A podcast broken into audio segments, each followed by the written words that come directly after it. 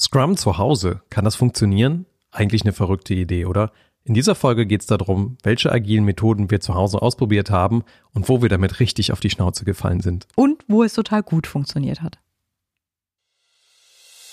Herzlich willkommen zum Agile Growth Podcast, dem Podcast für alle Berufstätigen, die durch agile Methoden mehr Zufriedenheit in ihrem Leben erschaffen möchten.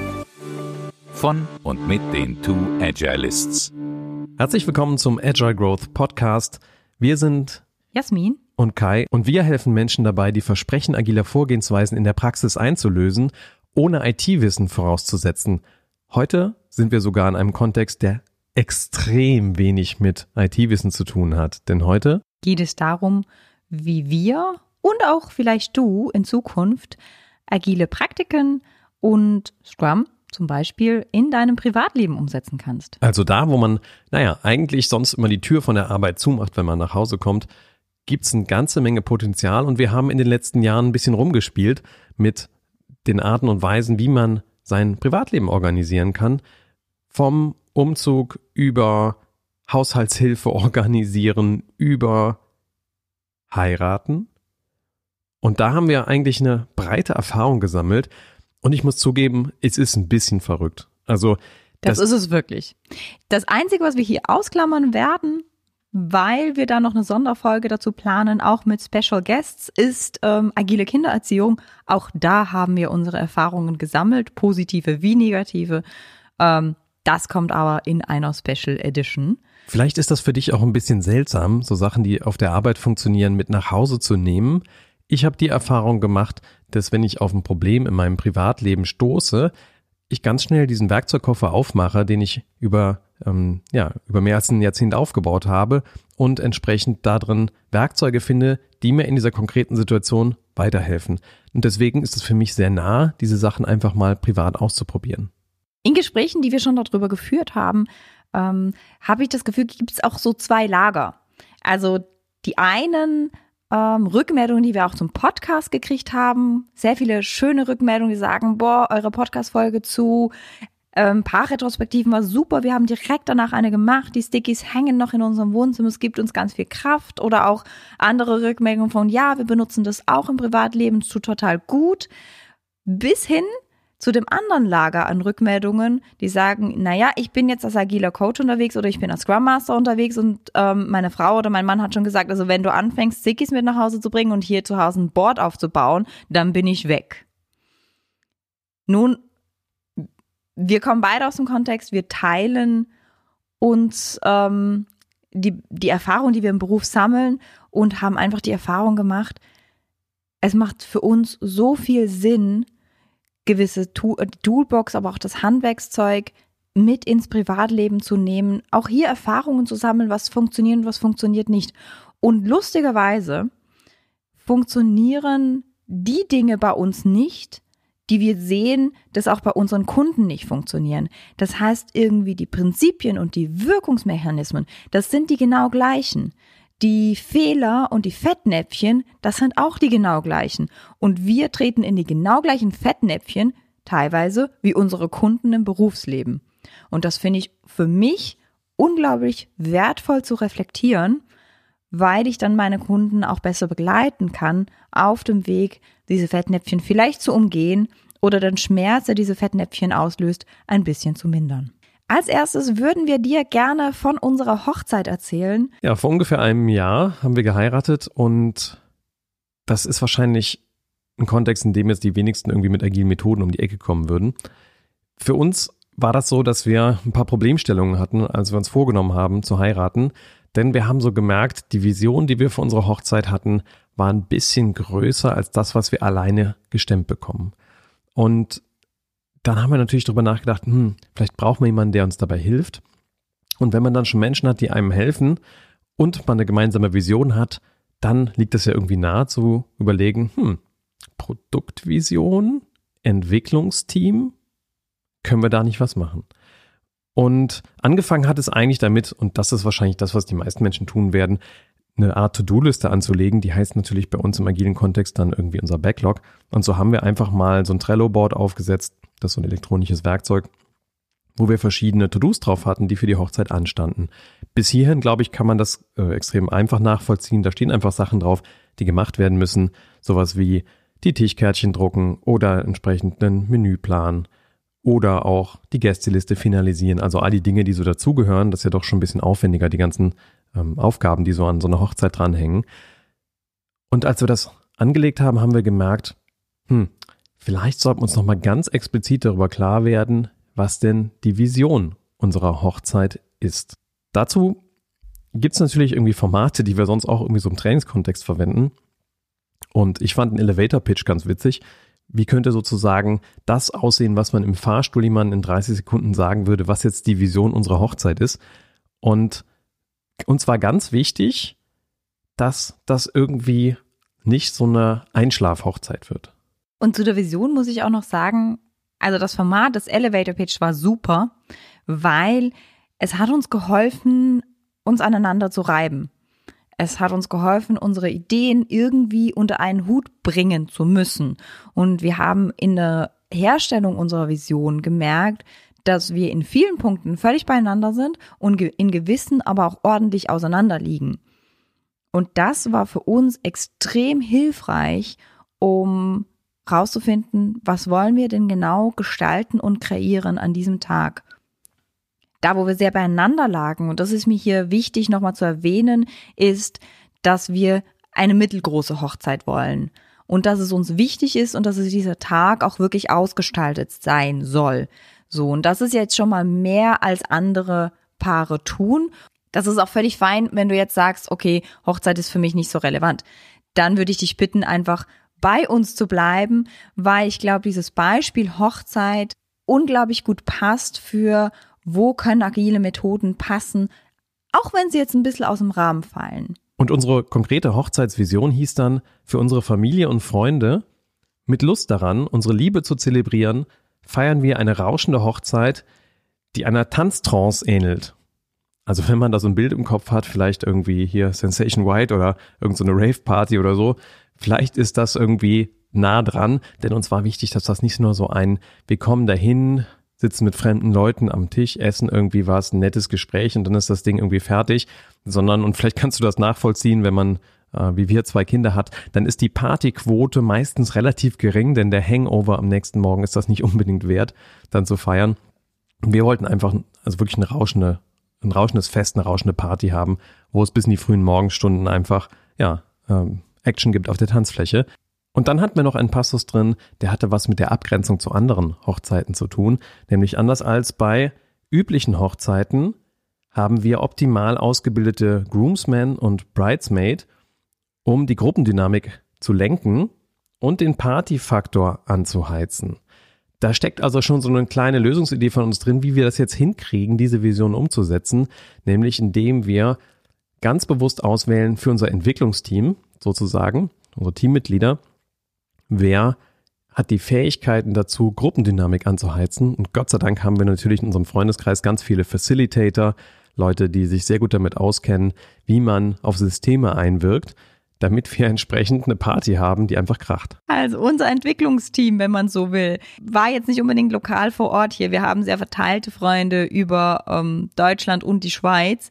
Deswegen haben wir eine Videokonferenz einberufen was auch zu viel Gelächter geführt hat, besonders bei den Leuten, die wir dann eingeladen haben, mit echt jetzt, wir haben eine Videokonferenz für eine Hochzeit. Und ja, wir hatten eine Videokonferenz für eine Hochzeit, wo Kai unseren Elevator Pitch mal vorgestellt hat und die Leute eingeladen hat, ob sie denn auch wirklich Lust haben, mit uns daran zu arbeiten, diese Vision in die Wirklichkeit umzusetzen. Also das war eine Art Onboarding, eine Art Lift-Off, wo wir dem, ja, die Menschen in unsere Vision reingebracht haben und deren Kreativität angezapft haben. Was könnten wir denn tun, um diese Vision zu realisieren? Und das ist ja nicht selbstverständlich, dass sich Leute einlassen darauf, denn ich meine, gut, Trauzeuge und Trauzeuginnen, die sind oft relativ gut committed dazu, ihre Arbeit da reinzustecken. Aber wir hatten da insgesamt acht Menschen, die uns dabei geholfen haben, das umzusetzen. Und da haben wir wirklich erstmal geguckt, hat denn jeder Bock drauf? Da Energie reinzustecken. Wie viel Energie, wie häufig müssen wir entsprechend mal so einen Videocall machen, um da was Besonderes auf die Beine zu stellen. Und ähm, das war dann ein Ergebnis, dass wir gemeinsam, und da habe ich so eine Visualisierung auch entsprechend gemalt während dieses Calls, wie wir das hinkriegen. Das hänge ich mal in die Show Notes dran, äh, dass man sieht, welche Ideen haben denn die anderen da reingebracht.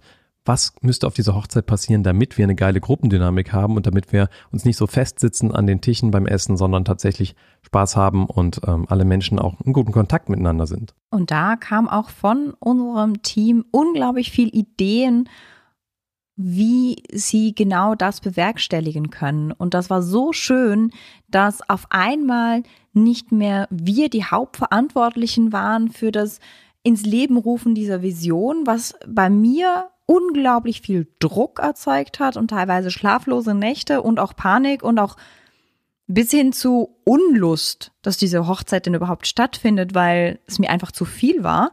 Und auf einmal hatte ich acht Leute, die mit mir dran ziehen, mit ihren eigenen besonderen Fähigkeiten, dass diese Vision ins Leben gerufen wird. Und ich bin bis heute so unglaublich dankbar, dass jede einzelne Person ihre individuelle Kreativität und Ideen da reingebracht haben.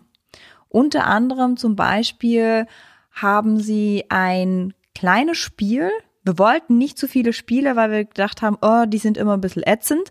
Aber sie haben ein kleines Spiel auf freiwilligen Basis ins Leben gerufen, so dass sich Leute schon mal kennengelernt haben beim Ankommen. Und das war unglaublich hilfreich, dass die Leute einfach direkt aufeinander zugegangen sind und sich ähm, wohlgefühlt haben. Übrigens ist dieses Visionsstatement auch ein bisschen beeinflusst worden von unserem Location Scouting. Als wir rumgefahren sind und uns verschiedene Orte angeguckt haben, an denen man feiern könnte, haben wir irgendwann den Hohen Darsberg gefunden. Und ähm, die sind sehr darauf ausgelegt, wie perfekte Hochzeiten laufen. Und ich gebe ehrlich zu, das Ding hat ein bisschen unser Budget gerissen, das wir ursprünglich geplant haben. Das mag daran liegen, dass so Leute wie Toni Kroos da schon geheiratet haben und die wirklich sehr speziell darauf ausgelegt sind, Hochzeiten zu inszenieren. Ähm, wir waren auf jeden Fall hin und weg, als wir das Ding gesehen haben und das ist äh, ganz, ganz fantastisch gewesen. Das hat aber auch uns auf diesen Film gesetzt. Hey, hier kannst du eine Hochzeit machen, bei der du auch bis morgens um halb fünf noch entsprechend im Partykeller bist, denn die haben unten eigentlich einen kompletten Club reingebaut, der das auch ermöglicht, diese Vision umzusetzen. Und das war dann so eine Wechselwirkung, dass wir gemerkt haben, diesen Aspekt können wir da sehr gut umsetzen, denn vorher hatten wir eigentlich vor, das so ein bisschen zu trennen, einfach schick mit wenigen Leuten essen zu gehen und dafür dann einmal so eine Art nachgelagerten Polterabend zu machen, wo wir richtig Party machen, was eine ganz andere Location, Organisation und auch Einladungssequenz hinter sich gezogen hätte. Und da konnten wir eben diese Vision umsetzen und haben dann halt in dieser Location gemerkt, hey, eigentlich wollen wir doch dieses rauschende Fest haben und hier geht das. Insofern war das auch so eine Wechselwirkung mit außen, dass wir gemerkt haben, was ist denn eigentlich die Vision? Die kam also nicht vom Reißbrett einfach so hoch. Was zusätzlich dazu spielt und jetzt so diese, diese eine Brücke zu schlagen ins Berufsumfeld ist, wir haben uns unsere Zulieferer ganz bewusst ausgesucht. Und das war in unserem Fall der Hohe Darsberg und auch da die anderen Leute, die mit uns auf einer professionellen Ebene für, für diese Hochzeit gearbeitet haben. Der Hohe Darsberg hat eine unglaublich hohe Professionalität. Es ist ein Familienbetrieb, ähm, es sind die Eltern und ihre drei Söhne und die angeheirateten Frauen, die alle da, da arbeiten. Man sieht, die sind mit Herzblut dabei, die lieben Hochzeiten, die leben Hochzeiten, die haben unglaublich viele Ideen und die sind es aber auch gewohnt, just in time zu liefern. Das heißt, wenn wir eine neue Idee hatten zur Umsetzung, dann war das kein Thema, das zu ändern. Selbst am Tag der Hochzeit, wenn irgendwas angepasst werden musste, war das überhaupt kein Thema, das zu ändern. Und die haben das mit unglaublich hoher Professionalität auch umgesetzt. Das war das eine. Und auch beim Fotografen haben wir genau das gefunden. Wir haben nämlich einen Fotografen gefunden, der hat den bizarrsten Lebenslauf ever, denke ich. Ähm, er ist promoviert in Marketing, hat er promoviert, hat danach in der Unternehmensberatung gearbeitet, war als Berater unterwegs und hat dann gemerkt, dass seine Kinder gekommen sind. Boah, das Beraterleben lässt sich nicht mit meinem Familienleben vereinbaren. Und Fotografie war immer schon meine Passion. Das lässt sich besser mit meinem Familienleben vereinbaren, so wie ich Familienleben leben möchte. Und deswegen mache ich mich selbstständig als Fotograf. Und auch unser Fotograf, Fredster, hat gelernt, just in time zu liefern, sich anzupassen und konnte mit unseren agilen Methoden unglaublich gut umgehen. Also mal übertragen ne, auf die Arbeitswelt. Wir hatten jetzt keinen so einen wasserfallartigen Tanker an uns dran gekettet, der dann bei jeder unserer neuen Ideen irgendwie erstmal paar Monate braucht, um das in seinen Projektplan reinzupassen, sondern wir hatten wirklich auch Lieferanten, die mit uns in der Lage waren, diese Vision entsprechend umzusetzen, selbst wenn das Ad-Hoc-Änderungen waren, auf einer sehr, sehr professionellen Ebene. Und ähm, das war dann auch das, wo wir gesagt haben, okay, wir erhöhen das Budget nochmal für das Ganze, nämlich ich glaube, für uns selbst hätten wir gar nicht so viel Geld ausgegeben für eine Hochzeit, sondern wir haben das auch ein bisschen gesehen als ein Zurückgeben an unsere Gäste, an die Menschen, die uns über die letzten Jahre, Jahrzehnte begleitet haben, durch Höhen und durch Tiefen und an diese Menschen auch ein Geschenk zu machen durch eine tolle Party, durch ein gutes Essen ähm, und durch den entsprechenden Rahmen einer tollen Erinnerung, hat es uns sehr leicht gemacht, dann zu sagen, okay, das hier ist ein Fest der Liebe, das ist für alle. Ist, klar, wir sind im Mittelpunkt, aber ähm, da kann jeder für sich eine gute Zeit haben. Und ja, wir haben dann auch ein Feedback bekommen, nachdem die Hochzeit rum war, mal abgesehen davon, dass das wirklich ein rauschendes Fest war und die Leute wirklich sehr, sehr viel Spaß hatten und wir bis in die frühen Morgenstunden getanzt haben, gab es einige Rückmeldungen, die sehr speziell waren und die gerade für eine Hochzeitslocation, die das ja fast täglich tut, also über 200 Hochzeiten im Jahr, ganz, ganz selten war. Das haben sie uns explizit nochmal gesagt, denn nachdem die Hochzeit rum war, kam die Hochzeitsplanerin, die wir da an der Seite hatten, die da auch mit uns gearbeitet hat, zu uns und meinte, eine Sache wäre ganz, ganz besonders an unserer Hochzeit gewesen. Und das war, dass sie noch nie miterlebt hat, dass so viele Leute mitgeholfen haben und auch gemeinsam die Verantwortung getragen haben. Das heißt, am Tag unserer Hochzeit habe ich mich ähm, entschieden, dass ich mit einer Meditation starten möchte und meine Mädels und meine Mama haben da auch bereitwillig mitgemacht. Die haben mit mir, die haben sich auf das Abenteuer Bewegungsmeditation eingelassen, haben mit mir meditiert. Danach bin ich hoch in die Suite gegangen und wurde dann schick gemacht. Und ich konnte mich da einfach wirklich entspannen. Ähm, ich wurde da frisch gemacht. Die Visagistin, die wir, ähm, die ich gebucht hatte, die hat auch gemeint, boah, also so ein entspanntes Getting Ready hätte sie selten, weil alle einfach tiefenentspannt waren und alle anderen haben mit Kai an einem Taskboard die ganze Location Ship gemacht, ähm, unsere Wünsche umgesetzt, ihre eigenen Dinge nochmal mit eingebracht, was sie gerne was ihnen wichtig ist an der Location und alle haben an einem Strang gezogen. Niemand musste irgendwie sagen, und jetzt machst du das und du das. Es ist nichts hinten runtergefallen, weil einfach alle eine gemeinsame Verantwortung dafür getragen haben, dass das ein richtig geiles Fest ist und dass wir bereit sind, wenn die Gäste ankommen, um die zu begrüßen. Genau, hinter den Kulissen sah das dann so aus. Wir haben die Product Owner und Scrum Master Rolle gespielt, denn Jasmin hatte am Vorabend noch einen Backlog geschrieben in der Rolle der Product Ownerin entsprechend die ganzen Dinge, die jetzt noch zu machen sind vor Ort, in dem Moment, wo wir die Location für uns haben, also das letzte Brautpaar raus war. Und ich habe die Scrum Master Rolle übernommen. Ich habe nämlich dieses Backlog dann mitgenommen. Jasmin hatte das Ding strategisch vorpriorisiert und wir haben das dann in Haftnotizzetteln an die Tür geklebt im Speiseraum, der für alle sehr gut zugänglich war. Und am Morgen habe ich dann entsprechend unser Entwicklungsteam begrüßt. Wir haben dieses Backlog uns gemeinsam angeschaut und ich war eigentlich nur damit beschäftigt, zu schauen, wenn jemand wieder frei war mit Arbeit, ob derjenige sich nicht den nächsten Backlog-Eintrag ziehen möchte. Also ich gebe zu, ich war da vielleicht an dem Morgen so ein bisschen Command and Control auch unterwegs und habe da mal so ein bisschen aktiver nachgehakt, wenn gerade jemand rumstand, ob er nicht das nächste machen möchte, weil ich auch ein bisschen Druck drauf hatte. Es war nicht perfekt Scrum Mastered, aber es war schon so, dass die Menschen ja die Dinge selbst umsetzen konnten, auch äh, ganz kreativ in den Lösungen geworden sind, also zum Beispiel wie die Candy Bar genau aussieht und so weiter. Ähm, da ging es eigentlich nur darum, die haben sich den Klebezettel genommen, Candy Bar aufbauen und haben dann improvisiert Sachen reingebracht, Sachen, die kaputt gegangen sind, aus Versehen irgendwie ersetzt und so weiter, dass da was Schönes draus entstanden ist. Ich bin jetzt da nicht so ins Detail reingegangen und habe alles nachkontrolliert, sondern habe den Menschen vertraut, dass das schon gut wird entsprechend. Und ja, so war dieses Backlog von 20, 25 Zetteln, wurde also von diesen äh, unserem entsprechenden Entwicklungsteam und deren Lebensgefährten, die auch schon zufällig an der Location waren, tatkräftig unterstützt. Und das ging also rapzapp, dass da entsprechend alles aufgebaut war.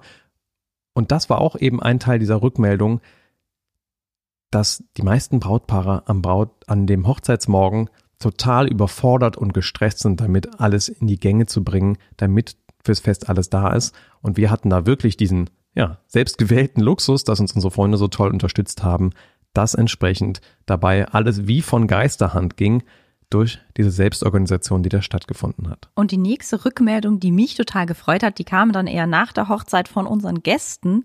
Hat mich aber unglaublich gefreut, dass viele Gäste so zurückgemeldet haben, boah, ich war noch nie an einer Hochzeit, wo ich mich so wohl gefühlt habe.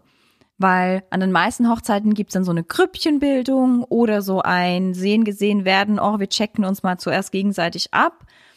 Und das war bei unserer Hochzeit anscheinend für die Gäste nicht so, weil unsere Freunde die begrüßt haben. Das heißt, äh, die Mädels haben sich dann auch mit mir schick gemacht, aber die Männer standen da, haben ganz aktiv die Gäste begrüßt. Es gab dieses Kennenlernspiel. Wir haben was für viele Leute ganz Verrücktes gemacht und nach jedem äh, Gang die Plätze gewechselt. Das hatte unsere Location, die den Standard haben, dass alle Gäste innerhalb von einer Minute Essen auf dem Tisch haben müssen, ein bisschen an die Grenze gebracht und sie haben so toll mitgemacht. Nach jedem Gang wurden, wurde nochmal Plätze gewechselt, so dass man mit ganz verschiedenen Leuten geredet hat. Und danach sind wir in die Party übergegangen und ganz viele Gäste haben zurückgemeldet, so, oh, das war eine Hochzeit mit so unglaublich tollen Leuten. Ich habe viele Leute kennengelernt, auch wenn ich eigentlich eher introvertiert bin und nicht so gern mit fremden Leuten rede. Es war einfach ein System, das für mich gepasst hat, damit ich mit vielen Leuten reden konnte. Und das ist wieder, ums in die Arbeitswelt zu ziehen, das ist die Arbeit eines Scrum Masters, sich auch im Vorfeld Gedanken drüber zu machen, wie kann ich das System so kreieren, damit sich Leute wohlfühlen, damit Leute aus sich rausgehen können, damit wir das Optimum herstellen für alle Menschen, die an einem Produkt beteiligt sind. Und für uns war das Produkt jetzt unsere Hochzeit. Und da habe ich, hat Kai, hatte aber auch unser Team sich ganz, ganz viele Gedanken gemacht, schon im Vorfeld, wie können wir das System so kreieren, damit sich alle wohlfühlen. Und auch während der Hochzeit, wie gesagt, wir haben Unternehmer in unserem Kreis, wir haben aber auch Scrum Master, agile Coaches in, in unserem Kreis, wir haben Moderatoren mit dabei gehabt und die haben nach Leibeskräften mitgewirkt, dieses System zu monitoren und zu ajustieren, da wo es nicht gepasst hat. So, nachdem die Hochzeit jetzt eine sehr positive Erfahrung war, möchten wir natürlich dir auch immer was mitgeben, diesen Podcast an Learnings, die du hoffentlich dann bei dir vermeiden kannst. Denn wir haben mal versucht, unsere Putzkraft mit agilen Prinzipien zu organisieren und einem Product Backlog. Jetzt kann man natürlich sagen, okay, das ist vielleicht over the top. Und genau das ist auch die Erfahrung, die wir da rausgezogen haben. Wenn man komplizierte Arbeit, die man super mit einer Checkliste machen kann, versucht in so ein System reinzubringen, das für komplexe Probleme gedacht ist, dann erzeugt das mehr Overhead und Probleme, als es löst. Sprich, unsere Putzkraft und besonders ich, sind uns nach drei Wochen fast an die Gurgel gegangen, weil ich das Gefühl hatte, die macht ja nur noch das, worauf sie Bock hat. Was auch völlig legitim ist, weil sie, glaube ich, nicht verstanden hat, was ich mit diesem Backlog will und weil sie auch nicht verstanden hat, was, ähm, weil sie da ganz viel mehr Führung von mir gebraucht hätte. Was bedeutet dieses Backlog? Was sind für mich Dinge, die getan werden müssen? Was sind für mich Dinge, die optional noch getan werden können? Und wofür mache ich dieses Backlog? Ich mache es ja, damit sie weiß, was so auf der Zeitachse noch irgendwann auf sie zukommt. Schlussendlich haben wir gemerkt, eigentlich fürs Putzen, für die Haushaltsreinigung tut's eine Checkliste und die tut's viel besser als ein Backlog. Ja, da haben wir uns kurz in der Domäne vergriffen sozusagen. Und eine andere Erfahrung, die ich noch spannend fand, war mein vorletzter Umzug. Das ist ja auch immer so ein Moment, wo es darum geht, irgendwie eine Wohnung von A nach B zu bekommen, in der es sehr, sehr viele Aufgaben gibt. Und da ging es auch wieder darum, einfach einen Backlog aufzustellen der Sachen, die anstehen, das an der Türe zu hängen und das gemeinschaftlich mit meinen Freunden und Bekannten runter zu rocken.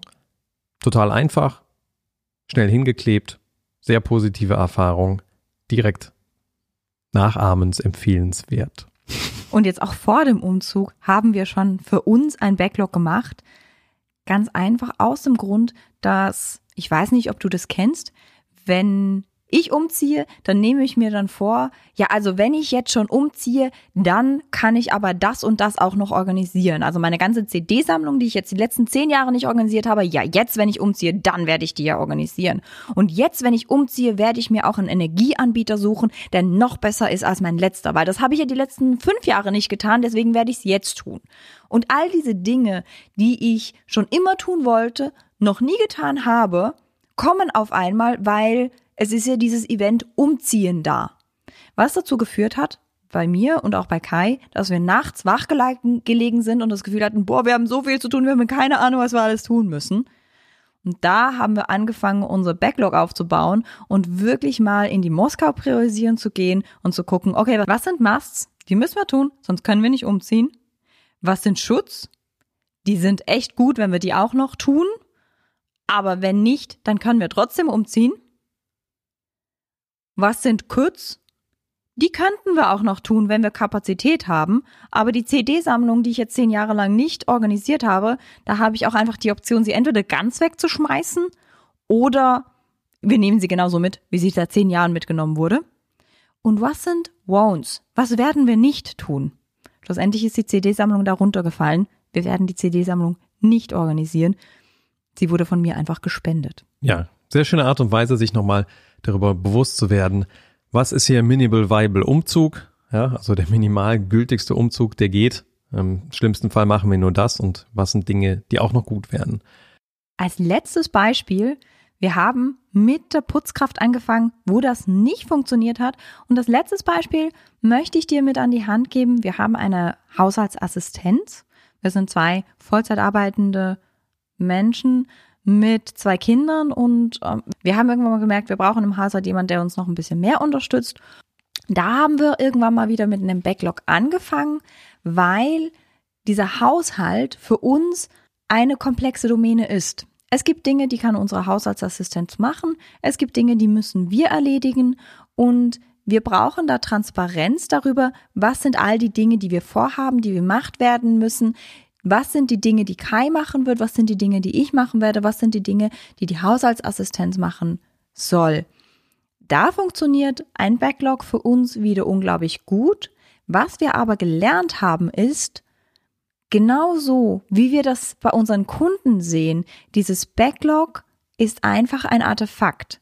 Und dieses Artefakt fängt erst an zu leben, wenn wir Rituale drumherum schnüren.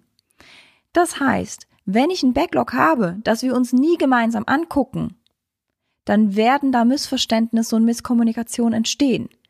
Das heißt, wir müssen als Familie, vielleicht in einer Familienkonferenz, wie wir das machen, mal gucken, was wollen wir denn gemeinsam erreichen, was ist wichtig und was müssen wir tun, damit wir das erreichen können. Wir müssen mit unserer Haushaltsassistenz Rituale finden, wie wir uns gegenseitig abstimmen, um immer wieder zu gucken, wie, wie kriegen wir dieses Backlog ans Leben. Jetzt ist das bei uns weder ein Planning noch ein Daily Scrum, sondern bei uns sind das WhatsApp-Sprachnachrichten, die aber durchaus mal vier Minuten lang sein können und hin und her gehen, einfach weil wir sehr wenig Zeit haben, die wir gemeinsam verbringen. Aber wenn wir diese Rituale nicht ganz bewusst kreieren, dann entstehen auch da Missverständnisse, Misskommunikation und dann habe ich ganz schnell diesen Effekt von, die macht ja nur, worauf sie Bock hat. Und das ist nicht böse gemeint, weil sie, unsere Haushaltsassistenz, macht einfach das, was sie aus bestem Wissen und Gewissen tun kann. Wenn wir zu wenig Kontaktpunkte haben und keine gemeinsame Vision und kein gemeinsames Verständnis unseres Backlogs, dann werden wir Misskommunikation und Konflikte da drin haben. Und das ist etwas, was ich jetzt in der Berufswelt auch sehr oft bei meinen Kunden sehe, dass die Rituale, die um die Artefakte gestaltet sind, nicht genug zum Leben erweckt wurden oder für das Team unpassend zum Leben erweckt wurden, dass wir da Misskommunikation haben und dass dann nicht die agilen Methoden nicht funktionieren, sondern die Rituale und die Ereignisse, die wir uns da drumherum gebaut haben, nicht funktionieren für dieses entsprechende Team oder für diese entsprechende Firma. Ja, da kommt mir schon fast wieder der Tomate-Mozzarella-Salat auf die Zunge, den ich irgendwie regelmäßig habe, wenn wir eine Retrospektive mit unserer Haushaltsassistenz machen, nämlich hinten im Café um die Ecke. Ähm, also auch den Rahmen dafür zu schaffen, dass man sich dort wohlfühlt und die Sachen anschaut, die gerade gut und die gerade nicht so gut laufen. Wir haben in dieser Folge viele Beispiele gebracht dafür, wie man agile Vorgehensweisen im Privatleben verankern kann. Wir haben mit dir einige Learnings geteilt von Dingen, die gut und nicht so gut funktioniert haben. Unsere Highlights sicherlich eine klare Vision auszuarbeiten und gemeinsam mit Menschen Ownership dafür übernehmen, also gemeinsame Verantwortung dafür, dass etwas Tolles entsteht. Immer dann, wenn wir gemeinsam mit Menschen Verantwortung aufgebaut haben, statt irgendwie einfach nur was zu delegieren über ein Product Backlog, dann haben diese Dinge gut funktioniert, dann haben sie besondere Ergebnisse erzeugt, die bemerkenswert waren. Insofern die Einladung für dich zu reflektieren, wo in deinem Umfeld dann habt ihr wirkliches gemeinsames Ownership und wo hast du Sachen ähm, vielleicht ein bisschen halbherzig delegiert und wunderst dich darüber, dass dann nicht die Ergebnisse entstehen, die du gerne hättest. Ein weiteres Learning für uns war, agile Methoden in den Kontexten anzuwenden, die sich für uns komplex anfühlen. Und da funktioniert es auch sehr wunderbar. In den Kontexten, die vielleicht eher einfach sind, sind agile Methoden eventuell over the top. Wer also jetzt Lust bekommen hat, agile Vorgehensweisen im Privatleben mal auszuprobieren, ein Schlüssel liegt da drin, die Rituale zum Leben zu erwecken, egal in welcher Form oder wie sie entsprechend umgesetzt werden. Wichtig ist, dass sie stattfinden und dass es die entsprechenden Kommunikationskanäle gibt, die die Artefakte zum Leben erwecken. Wenn dir diese Folge gefallen hat, dann freuen wir uns, wenn du bald wieder einschaltest beim Agile Growth Podcast wir sehen uns ganz bald wieder. Deine Jasmin und dein Kai.